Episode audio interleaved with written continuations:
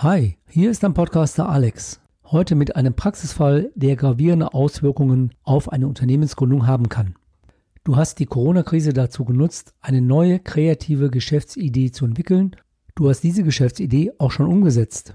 Dein Businessplan steht, die Bank hat die Finanzierung zugesagt, Marketing, Logo, Branding, Außenauftritt ist auch schon alles fertig und die ersten Erfolge haben sich auch schon eingestellt. Und dann kommt die Überraschung, die böse Überraschung. In deinem Briefkasten befindet sich ein Abmannschreiben eines Fachanwaltes, der dir sagt, dass du dein Gewerbe unter dem bisherigen Namen künftig nicht mehr weiterführen darfst. Die wahre Geschichte zu diesem Praxisfall erzähle ich dir in dieser Podcast-Episode und gebe dir Tipps, wie du die typischen Fehler bei einer Gewerbegründung vermeiden kannst. Also bleib dran, bis gleich. Herzlich willkommen zu Wenn's um deine Mäuse geht, der Finanzpodcast mit Alexander Katz.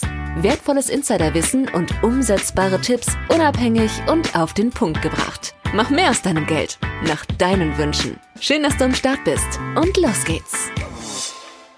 Kreativität ist ein wichtiger Baustein einer Selbstständigkeit. Auch ich muss als Podcaster kreativ bleiben.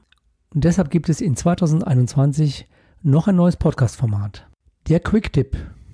Dies kommt künftig in unregelmäßigen Abständen und das Thema, um das es geht, steht dann immer davor. Also heute Unternehmer Quick Tip. Beim nächsten Mal könnte es heißen Investitions Quick Tip oder Immobilien Quick Tip etc. Und diese Podcast-Episode wird nie länger als elf Minuten sein. Das heutige Thema habe ich selbst erlebt vor über zehn Jahren, als ich mich selbstständig gemacht hatte. Und fast wäre jetzt in einem aktuellen Fall auch eine Kundin betroffen gewesen, wenn ich nicht folgende Frage gestellt hätte.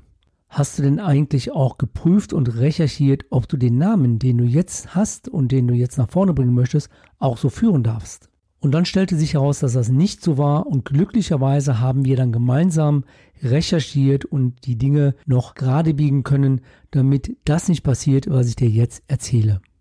Wie fängt alles an, wenn man eine Geschäftsidee hat? Natürlich überlegst du dir, was du konkret machen willst. Ist es ein Produkt? Ist es eine Dienstleistung? Passt es auch in die jetzige Zeit hinein? Wie ist die Wettbewerbs- und Wirtschaftssituation? Und wenn du sagst, ja, das passt, dann denkst du dir einen Namen aus. Wie könnte dein Unternehmen, dein Gewerbe heißen? So, der Name ist ausgewählt. Du hast deinen Wunschnamen. Als nächster Schritt wäre dann die Überlegung, welche Domain, die du dir sichern möchtest, könnte zu deinem Gewerbe, zu deiner kreativen Idee passen.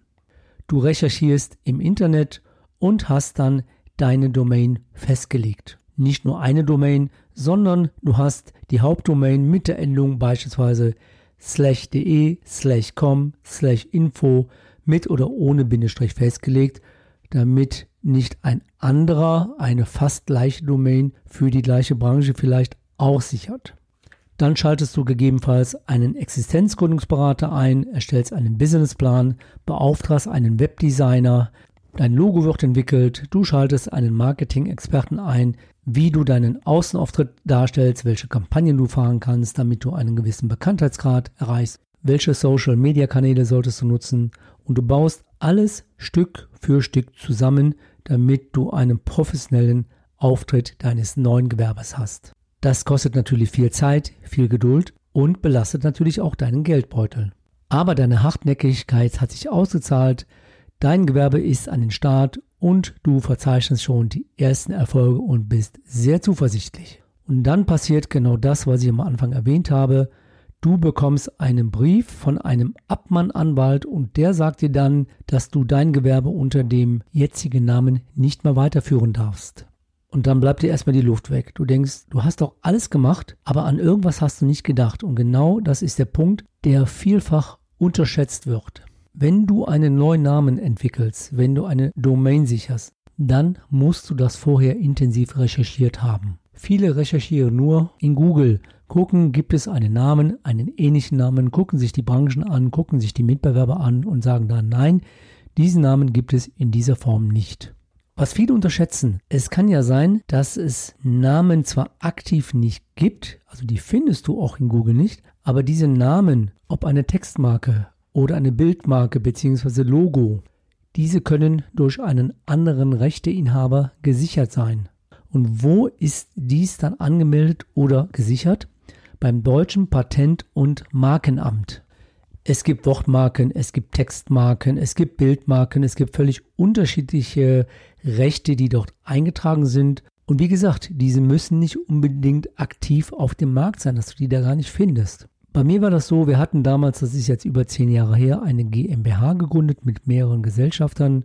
Unser damaliger Unternehmensberater hat uns darauf nicht hingewiesen. Wir haben alles genau gemacht, wie ich das eben gesagt habe.